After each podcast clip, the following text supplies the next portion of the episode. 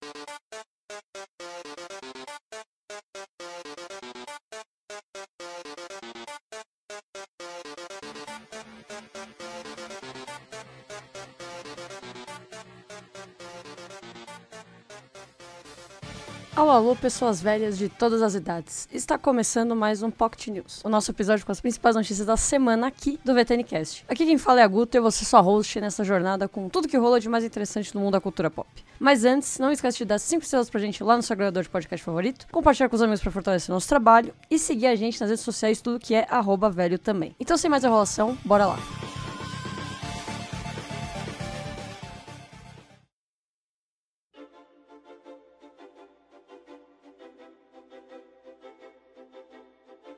Começando por notícia de cinema, a Juliana Rogers, ela venceu aí o prêmio de melhor direção na mostra de Festival de Berlim. A cineasta que cuidou aí do filme As Boas Maneiras venceu o prêmio de melhor direção da mostra Encounters do prestigiado Festival de Cinema. O longa acompanha duas histórias de imigração, uma mulher do interior se mudando para São Paulo e um casal da cidade indo morar em uma fazenda herdada. O filme é estrelado por Fernanda Viana, Mirella Façanha e a Bruna Nismayer. A cineasta agradeceu a parceria, reforçou o pedido pelo cessar-fogo no conflito em Gaza e celebrou os demais cineastas do Brasil que estavam ali presentes, acrescentando falando em português durante seu discurso, Viva o Cinema Nacional. A próxima notícia é que Ryan Gosling, pelo jeito, vai ter que cantar I Just Can durante o Oscar 2024. De acordo com uma notícia do Variety, o ator vai cantar a canção live action da Barbie durante o, o prêmio aí, que é quando eles fazem aquelas intervalos que eles colocam as músicas que estão concorrendo à melhor canção durante o evento. Mark Ronson, que escreveu a música em questão com o Andrew Yacht, ele já afirmou que um dos seus sonhos é que o Gosling se apresentasse na premiação de março aí, cantando a música. Mas também falou que se o ator não quiser, não tem problema nenhum. Então, bora pra frente. Barbie, no total, tá possuindo aí oito indicações, incluindo como melhor filme, melhor atriz coadjuvante pra América Ferreira, melhor ator coadjuvante pra Ryan Gosling, melhor roteiro adaptado, melhor design de produção e melhor figurino. A cerimônia do Oscar de 2024 acontece no dia 10 de março, a partir das 9 horas, aqui do horário de Brasília. E se você quiser assistir, você pode ir lá no canal pago da TNT ou no streaming da HBO Max, que agora chama Max e não mais HBO.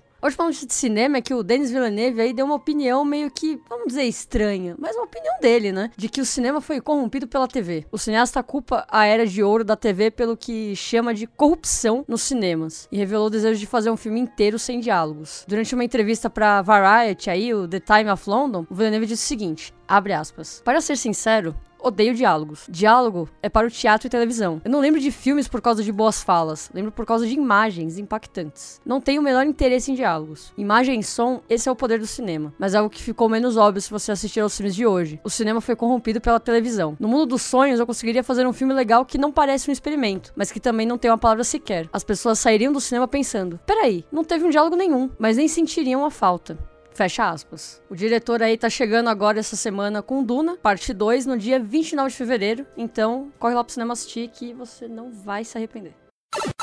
Agora para as notícias de streaming, o Nick Offerman, ele rebateu ataques homofóbicos aí do especial episódio de The Last of Us no qual ele participa. O intérprete do Bill na série, ele comentou agradecendo o prêmio de melhor ator coadjuvante no Spirit Awards e aproveitou também a oportunidade para defender o episódio Long Long Time contra os ataques homofóbicos que acabou recebendo. Ele falou o seguinte, abre aspas: "Obrigado HBO pela coragem de embarcar nessa história. São tramas poderosas daquelas que quando um homofóbico vem me perguntar por que vocês tinham que fazer essa história gay, eu respondo: porque você faz perguntas como essa. Não é uma história gay, é uma história de amor, seu otário. Fecha aspas. Esse episódio ele foi muito importante durante a história do, da série, trazendo uma modificação legal do que a gente vê durante a nossa gameplay do jogo. Então é um episódio que eu recomendo que todos assistam porque ele é incrível. A primeira temporada do The Last of Us, se você tiver interesse em assistir, tá completa lá no stream da HBO Max, enquanto a segunda temporada já começou as gravações, mas provavelmente só vai sair final do ano, máximo ano que vem, 2025. A última notícia que treta, a segunda temporada pode ser interpretada pela Anne Hathaway e o Jake Gyllenhaal. O sucesso aí da Netflix com a parceria do, junto da A24, ela reuniu um elenco de peso na segunda temporada. Segundo a Deadline, o estúdio tá correndo atrás da Anne Hathaway e do Jake Gyllenhaal aí pra serem os principais personagens da próxima. Ainda de acordo com o site, a temporada deve abordar a briga cada vez mais absurda entre os dois casais. E pelo que consta, Kaylee Spanney de Priscilla e o Charles Benton de Riverdale e Segredos de um Escândalo também estão cotados para fazerem parte da da série ainda em negociação. A primeira temporada de Treta teve o Steve Young e a Ellie Young como um homem e uma mulher em pé de guerra após um quase acidente de trânsito. Então, se você estiver interessado em assistir, você pode ir lá no stream da Netflix, que a primeira temporada tá completa. Pelo que se é dito, a série pode acabar saindo de maneira antagônica, igual The White Lotus da HBO. Então, pode ser bem interessante essa próxima temporada.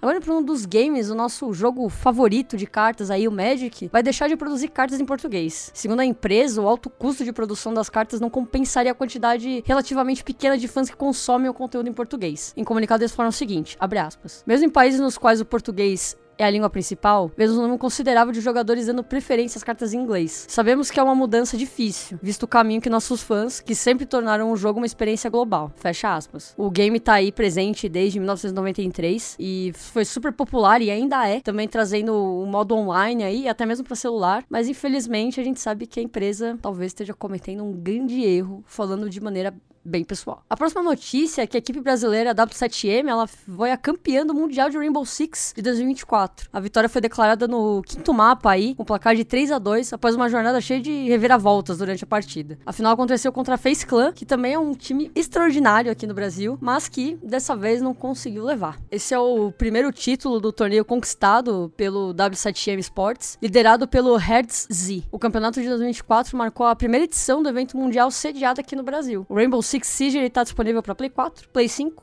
Xbox One, Series, PC. Ele também tá disponível na Game Pass para assinantes e também via nuvem. Então você pode jogar do Xbox Cloud Gaming e no Amazon Luna. A próxima notícia é que o Stardew Valley anunciou uma atualização de 1 1.6 para março. Já era falado essa atualização que ela ia chegar, mas ainda não tinha uma data de quando ia rolar. O update vai chegar aí no dia 19 de março para a versão de PC. A novidade veio durante as redes sociais aí do Eric Baroni, que ele é criador do game. O desenvolvedor também promete que as versões para console e mobile da atualização vão chegar em breve. Então, se você gosta ou se interessa por Stardew Valley, o game está disponível para Play 4, Play Vita, Xbox One, Nintendo Switch, PC e dispositivos móveis como Android e iOS, e também para os consoles atuais. A última notícia de games é que a Play PlayStation demitiu aí 900 funcionários. Felizmente, a Sony tá se juntando à tendência de demissões em massa que tem ocorrido, e eles agora demitiram 900 funcionários da divisão de PlayStation, incluindo desenvolvedores de grandes estúdios. A informação foi comunicada pela própria empresa em uma postagem no site oficial deles, que diz o seguinte: abre aspas. Tomamos a decisão extremamente complicada de anunciar nosso plano de reduzir nossa equipe globalmente em cerca de 8%, em torno de 900 pessoas, mediante leis e processos locais. Funcionários do mundo todo, incluindo nossos estúdios, foram impactados. Fecha aspas. Essa demissão em massa afetou até os responsáveis por franquias como a Naughty Dog e também a Guerrilla Games, que cuidou de Horizon. Essa fez movimentação aí é parte de uma tendência maior da indústria de games que tem ultimamente passado por várias demissões. A gente aqui no Pocket já falou várias vezes, trazendo notícias de demissão. A gente já trouxe da Microsoft, a gente já trouxe da Epic. Então a Sony não é a primeira e claramente não é a última. Felizmente a gente deseja que esses 900 funcionários consigam um emprego novo logo.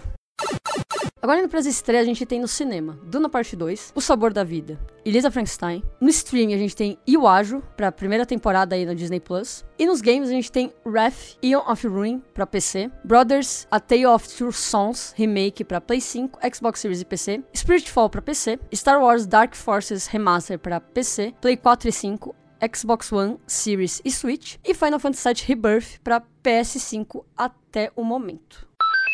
Por enquanto, essas são as principais notícias que a gente tem da semana, mas a gente quer saber o que vocês estão achando, se vocês estão gostando, o que vocês estão achando de tudo isso aqui que a gente traz no Pocket, se vocês têm alguma coisa que vocês acham que faltou durante as notícias. E também não esquece de conferir os nossos episódios quinzenais do VTNcast, os nossos pílulas especiais que a gente traz uma Pocket Review e também o que a gente traz de vez em quando na segunda-feira que não tem VTNcast. E também não deixe de seguir a gente nas redes sociais e falar com a gente no nosso Instagram, seja no velho ou até mesmo nos nossos pessoais, que vocês já sabem quais são. Um beijo fabuloso e até a próxima sexta-feira.